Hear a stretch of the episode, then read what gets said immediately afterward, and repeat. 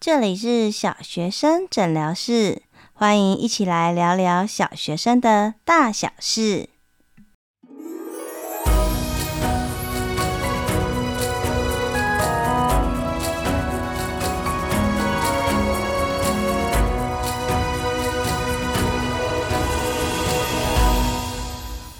Hello，Hello，我是怡晨，欢迎大家再次回到小学生诊疗室。最近收到蛮多留言的哈，不过呢，要跟新来的朋友稍微先说一下，好，前面其实有很多的集数都已经有回答过很多的问题了，所以呢，如果要问问题之前，不妨先看一下前面的呃集数，相信里面的内容应该可以回答哈。举例来说，像有一个小 Q 家长，他说：“老师好，每周都很期待老师的分享，想询问国语科考试段考。”要怎么准备哦？这个在前面的集数有谈到哦。六科一起准备无头绪，每次到段考，孩子生字好容易忘，字常常写错。这个这一集在之前的识字那一集其实有谈到。国文科平常要准备什么？哦，应该是大量的阅读，还有常常提取哦，比如说写写小日记啊，或给孩子有一些任务可以写字的经验。段考才会怎么比较轻松？谢谢老师。好，谢谢小 Q 家长的提问。那孩子是三年级，有这样子的问题，其实是蛮正常的哈。所以欢迎先听听前面准备复习的集数，还有识字那几集。那如果有详细呃在实事上面有其他的问题，再提问喽。好的，那这一集呢，想要跟大家聊一点比较轻松的哈，因为我们接下来下一集就要进入到复习周了，所以中间这个空档呢，想要跟大家聊一聊，诶，比较不紧急，但是非常重要的比赛，有关比赛啊，还有才艺方面，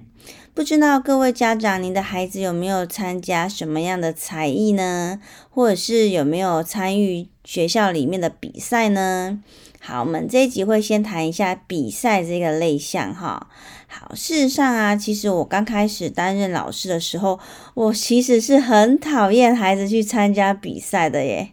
因为啊，上课的那个节数已经够少了，那孩子参加比赛会不会常常不在？或者是呢，诶，他可能就要去培训呐，或者是他功课可能常常就是没有写，所以变成在班级经营上面就会比较困难一点。所以呀，如果有孩子参加比赛，然后培训，然后缺席，哇，回来之后就等于是哦，重新又要从上一遍哦，或者是要帮他补功课，我就会觉得哇，好辛苦哦。但是呢，当我呃担任导师啊，比较长久以来，诶，透过这个长时间的观察，我反而是举双脚、双双手、双脚赞成孩子去前往比赛的。为什么会有这样的改变呢？其实啊，就我发现孩子班上有些孩子如果去参加比赛。哇，他跟其他的学生跟同学，他的学习啊，就是那一个类项的学习，就会产生断崖式的差别。举例来说，像我们学校曾经有孩子去参加英文朗读比赛，那培训时间蛮长的，大概一两个月。哦，那中间孩子真的是很辛苦，因为会遇到段考周或者是其他的活动，孩子就要一边咬牙，利用课余的时间准备，另外的时间还要来负责，就是跟上课程，还有学业进度跟课业、功课等等。但是呢，等到这两一两个月回来之后，就发现哇，孩子在学习英文上面的动机，还有他自己的自信心，还有朗读的字正腔圆，或者是呢，他对英文学习的兴趣，都比其他同学提升很高。那为什么会是这样呢？其实啊，就是因为这长久的时间里面，他其实一直在这个。呃，英文这个项目，英文朗读这个项目，不断不断的钻研，而且呢，跟着同伴，因为那是团体赛嘛，那跟着团体啊，然后就不断不断的学习互动。那老师也因为是选手哦，培训比赛的选手人数比较少，所以呢，他就可以获得老师一对一或一对，呃，可能一对五、一对六这样子。密集而且非常专精、非常细腻的指导。那在参加比赛的时候，其实也会大量观摩其他比赛得奖的呃学生的表现，所以等于又刺激他。哎，你看同年龄或比你年龄还小的孩子可以念到这样，哇！你看他们的英文程度哦，所以他也会受到一些刺激，而且开拓他的眼界。又加上这样长期的练习，老师还会告诉他比较一些细致的技巧。所以在这个过程当中算是辛苦的，可是他也慢慢的发现，诶，他是有成就感的，他是有进步的，连带就会提升他学习英文的自我观感，所以就变成一个飞轮式的成长。所以等到他回到班上，不管那样那那项比赛到底有没有得奖哦，你就会发现这些孩子在学习英文的积极度上面明显高很多，而且是充满兴趣、自动。而且是充满乐趣的，所以啊，我观察到这样之后，我就非常赞成孩子可以去参加比赛。而且呢，在这个过程当中，其实更重要的是，不是只有这一群孩子会提升而已，他的表现也会连带，就让其他没有参加比赛的孩子去观摩，哇，发现他们成长很多，所以就这样彼此互相影响，整个班级就大大的跃升。那提升英文这个方面之后，它其实就会有一些连带效应，连带其他科目也会跟着提升。所以啊，经过这段时间，我就观察那些在学期末成长最多，或者是后续有很多长尾效应的，都是那些参加过比赛的孩子。那这个过程当中，我还特别发现，其实不只说英文朗读比赛就提升他英文朗读的能力而已，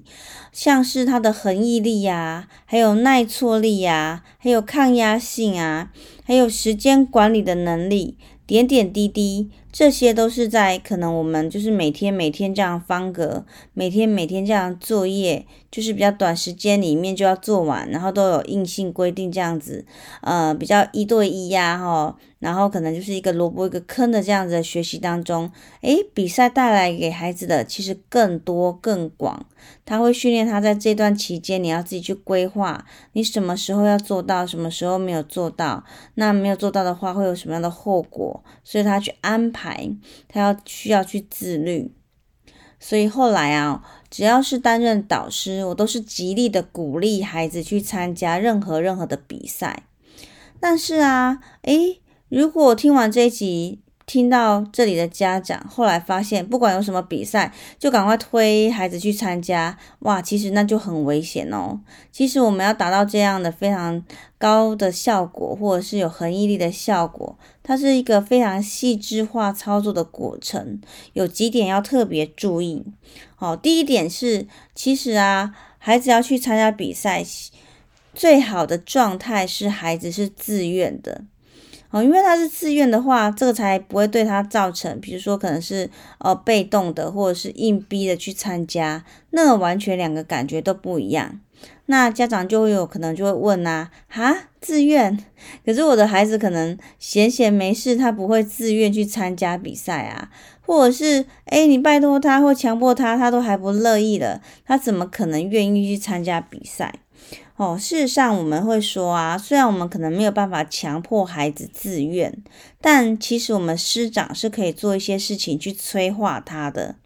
哦，举例来说，像我的小朋友啊，他们小时候，诶，慢慢在长大的过程当中，我就希望他们以后可以去参加一些比赛，哦，可以去练练胆啊，去看看外面的世界啊。可是呢，平白无故，如果你突然就叫他去参加比赛，他已经非常非常的恐惧。所以啊，像他们小时候，诶，我就会让他们说，哎，好，妈妈讲完故事了，那换你来说说看。那他说说看，说，哇，你讲的真好，就是不管他讲的怎么样啦，我都是这句话。所以无形中就会先让他有一点点自信，诶，他会觉得，诶，我好像擅长。那你知道啊，在心理学上面有一种效应叫做比马龙效应，也就是说，诶，当我们就是心里面觉得。好，或者是我们有点像是催眠，或者是诶，给他一些正向的回馈，这个正向回馈久了，慢慢的孩子就会觉得，嗯，我好像真的是可以表现得很好，哇，他就会直接去做。那我记得那个心理上面的那个实验是这样做的，就是呃，老师在教学的时候啊，就研究人员就告诉这些老师说，哇，你教到这个班级，他的那个智商其实很高，所以呢，就连带的影响老师对这些孩子的期望，所以他在教学的时候也会用比较高期待。高支持的方法去对待他们，就最后呢，两个两组互最后去互相比较，这一组呢有告诉老师说，哎，这个学生是比较呃高智商，事实上其实是没有的。这个班级。他的成学习成效也是比较高的哦，哦，所以这比马龙效应就是就是呃希望我们家长啊师长啊可以。充满信心，相信孩子，然后让他高期待，然后高支持的去看待这些孩子。所以啊，第一个就是先让孩子相信，嗯，他好像可以试试看。那第二个当然就是比赛是一个过程，重要是过程而不是结果。哦，很多孩子在面对比赛的时候，其实会很担心，他如果没有得奖怎么办？所以我都会跟孩子说，诶，如果你有参加，妈妈就觉得你很了不起哦。你如果有参加，事实上你就已经得奖，因为你愿意去努力，你愿意去参加，愿意去练习，所以这是第二个。那第三个呢，就是其实会在准备比赛的过程当中，尤其是越小的孩子，或者是经验比较少的孩子，刚开始他一定是充满恐惧的，因为他不知道该怎么样准备。所以要让孩子相信啊，在这个准备或培训的过程当中，哦，师长会陪在他身边，哦，接住他的情绪。当他害怕的时候，哦，你可能拍拍他或抱抱他，告诉他可能有哪些方法可以面对他的恐惧。或者是当他觉得他自己不够好，希望有什么方法可以让他可以更进步的时候，旁边身边的大人可以支持他，可以给他一些协助，让他相信，就是当他倒下来的时候，后面还是会有一双手扶住他。这样催化，其实孩子大部分是会愿意踏出那一步的。好，那我们重复一次哦。第一个呢，就是让他相信，诶，他是有能力的。那第二个呢，就是让他发现啊，在这个过程当中，重要的是过程，而不是结果。所以，即便没有得名也没有关系，先卸下他的恐惧。那第三个是让他知道，在这个培训的过程当中，师长、家长会常常的陪伴他左右，而且会支持着他。那在这个过程当中，慢慢的就可以催化他。那另外一个是老师可能比较会做得到，就是团体哦，比如说他的好朋友也有参加，诶，那他就是有伴，就比较不会害怕，就会一起去。好，所以第一个呢是让孩子自愿去参加，这一点非常非常重要哦，因为是他自己自愿的，他愿意去尝试的，这后面的所有事情才会发生。好，那接下来呢，我们来谈一谈，接下来第二个呢。事实上啊，担任导师多年，我们在比赛的现场上也看过很多光怪陆离的事情哦。那第二个就是要非常非常诚恳的跟大家分享，就是如果是孩子参加比赛，也许我们师长会很着急，会很担心孩子如果比赛没有得名，伤害到他的自信心怎么办？所以有些师长就会越俎代庖，就会呃，就是帮他。操作太多，甚至于有的时候有背后捉刀，帮他做、帮他写、帮他想的情形发生。那我必须要说啊，这一点呢，请大家特别特别要注意，因为这样反而会伤害孩子。好像我担任就是作文比赛。评审啊，或者是协助孩子投稿也很多年。曾经我就是看过有一个妈妈，她就是非常希望她的孩子可以投稿顺利登上。所以呢，当她投稿，她那时候投稿是国语日报，国语日报其实要登上其实蛮困难的，因为它是属于全国性的版面。那这位妈妈呢，就非常非常的着急。那她就看到她的孩子的作文写的并不是很好，所以呢，她就拿着她的作文，就是全校老师都问遍了哦。诶，某某老师，你帮我看一下。诶，我的小朋友这一篇文章哪里还要再需要修改一下？诶，某某老师，你可以帮我修一下这篇文章吗？诶，某某老师，你给这篇文章一点建议好吗？结果这样子啊，就是历经很久。我觉得应该是他就是重复一直投稿的那个毅力感动了评审，好，所以那个编辑就真的把那一篇文章刊登出来。那我就看眼睁睁的看着他那个二年级的女儿就很开心啊，跑跑跑跑跑，向他妈妈说：“哎，妈妈，我投稿上的文章在哪里？我要看，我要看。”他就非常非常的开心，觉得自己终于办到了，然后就闪着那种很期待的光芒，眼神中就是透露着那种光芒。结果呢，没想到他妈妈就把那个投稿上报的报纸拿出来，孩子读完之后，竟然就嚎啕大哭，诶，他就哭啊，就哭，然后妈妈就觉得，你怎么了？这好不容易登上了，为什么这么伤心？结果那孩子就大哭说：“这个不是我写的。”哇，大家可以想象哦，当如果这孩子发现呐，诶，投稿上这个文章跟他写的完全不一样。其实你更重要的，其实伤害到孩子的自信心。你不但没有帮他创造一个高峰经验，没有给他一个自信心的里程碑，反而伤害到他。因为这文章已经修改的，已经跟原来就是已经是两个样子了，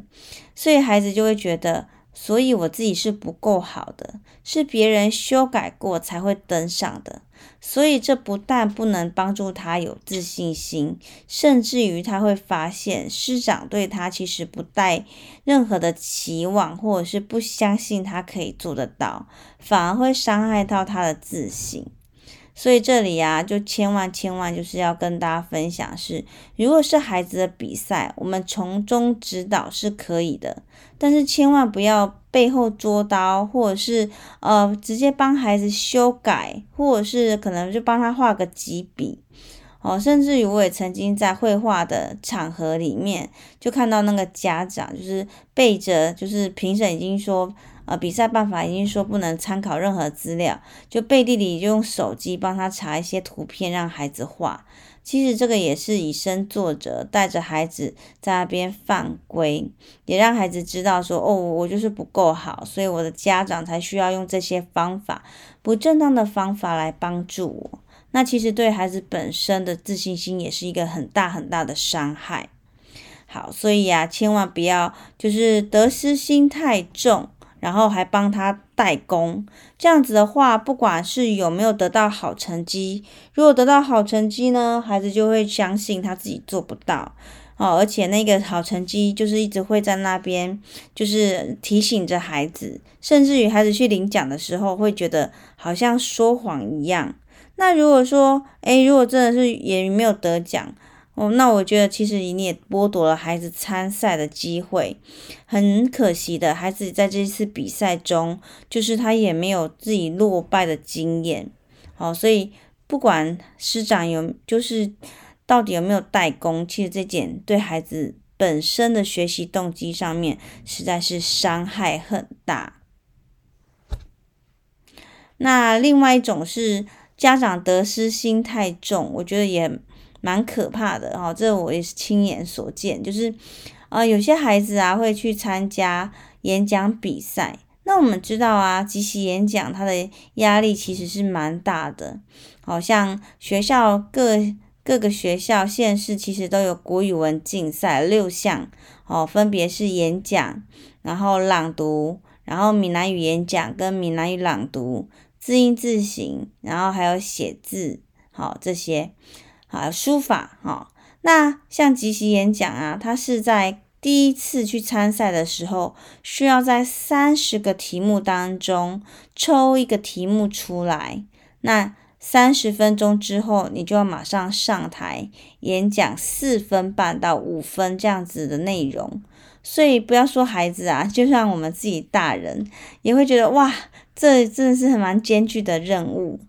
那有些家长或师长真的是求好心切，得失心很重，所以在面临孩子的时候，就希望可以得奖，所以他的力道呢就太多了，哦，被迫就甚至请他把三十篇都写好，然后都把它背起来，甚至非常非常的严格，然后已经超出那个孩子可以呃容忍的界限。所以有些孩子他实在是压力太大，一上场就大哭，或者是脑脑中一片空白，然后从此以后就誓死